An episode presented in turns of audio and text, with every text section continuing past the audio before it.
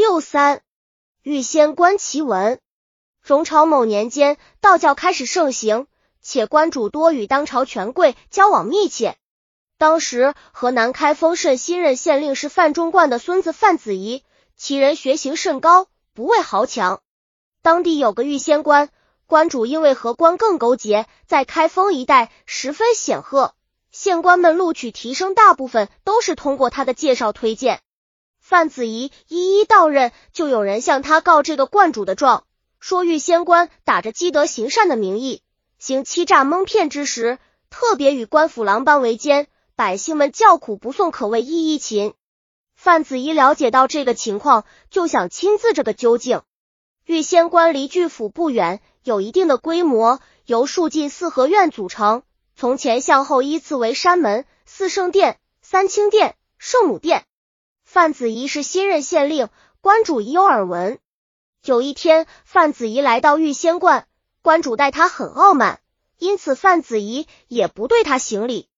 关主心想，开封一带还没有人敢如此待我的，莫非范子怡非同寻常？内心深感不满，就上前说道：“你是年轻人，对我不应少礼。这是朝廷的官庙，只不过设在你的县境里属了。”每一人县官的推荐普升，多数都要靠我大力相助。你是不是也想升官呢？范子怡听了，只是笑笑，没有回答。关主对他更加不满，心中激起一一种仇视，两眼泛起阴冷的光。过了不久，关主报称关州圣母殿前的朱环被盗，同时关主将这件事告到朝廷，并说现任县令治理无方，致使贼盗四行，民不安宁。皇上看了以后，就下令责备范子怡，限他在七天之内捕获盗贼，如果为期不能破案，立即罢官。措辞非常严峻。此时，范子怡已派人暗中查访，试图捉到销赃之人。范子怡琢磨着，这个老观主确实不一般，这么快就把事情补到朝廷，果然来头不小。我必亲自出马，否则将置我于死地。于是范子怡即刻前去调查，问关主朱环何时被盗。关主回答：三关前的上午发现朱环已无。又问朱环为该殿事务，晚上关门紧闭，白天殿前都有盗徒走动，况朱环牢固，不是盗贼轻而易举就能得到的。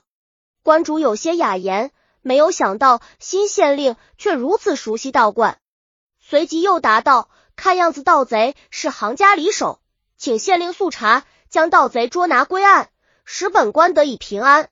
否则的话，范子怡屏幕审案，善于察言观色，别人预想不到的，他却能抓住关键。当看到观主回答时常有失措的样子，神情不够坦然，就猜想其中必有好诈。尤其是后面没有说完的话，明显带有明知故为的挑。于是他召来管辖这地区的差役，责问他们：“这是熟门熟路的人鱼的，你们这班人怎么就没有察觉？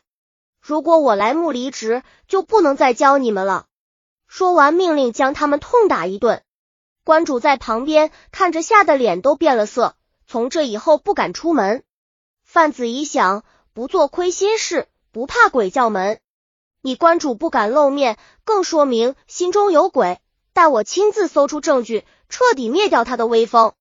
还未及搜查，恰好家人告知范子怡的母亲病危，其母住在河南陈州，他请求前去探望，并得到批准，查拿贼盗的事就暂时摘置下来。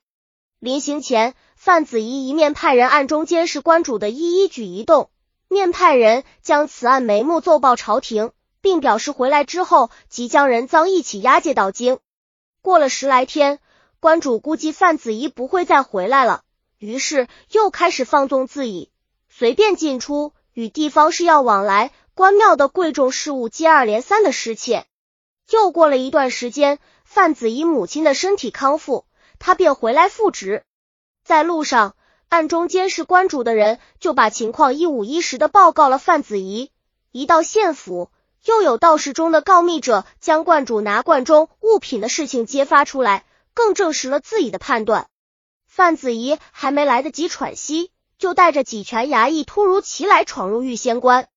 这时候关主正好外出未归，他就命令衙役搜查其房间。关主住在圣母殿的后院，与众道士的住处相隔十数米。打开房门，发现关主的床下有一个小箱子，箱子里面没有别的东西，只有一本记事簿，薄上记录着被观主送出去抵押的物品，其中就有报失的珠环，还有一些金玉之类，不止一件。这时，房门外围着许多道士。范子怡问他们：“你们知不知道观主偷盗观里的珍宝？”道士们回答：“只是经常听观主说起少了什么东西。”不曾想到贼喊捉贼，范子怡闻问，难道你们就没有察觉吗？先前告密的小道士说，有一天我夜里起夜，看见关主正从前面大殿里走出来，第二天又看见他从外面带回一些字画，心里有些疑惑。此时关主闻讯赶回关里，范子怡一不做二不休，立刻将他逮捕，对他说：“老关主，没想到你会自投罗网啊！”一经审问，关主就老实认罪了。范子怡下令立即关闭关门，对关主进一步审问。在证据面前，关主承认偷盗罐的金银饰物，用以换取自己喜欢的字画，并据为已有；又以朱环诈盗，陷害朝廷命官，勾结官府欺蒙百姓，罪行严重。范子怡遂将口供记录在案，立即把案情材料整理成卷，申报朝廷及所属有关部门。当时经上级官府详审，拟定死罪。不久接到皇上旨意，欲先关主特免其一死，杖己后流配沙门岛。消息传出，人人无不为此感到欢心。关主面对范子怡，神情泪丧的说：“我今天终于遇到你这位怜悯的县令。”范子怡制成御仙关主，一时被传为佳话。正结句过庭路编写。本集已经播放完了，喜欢的话记得订阅专辑，关注主播主页，更多作品在等你哦。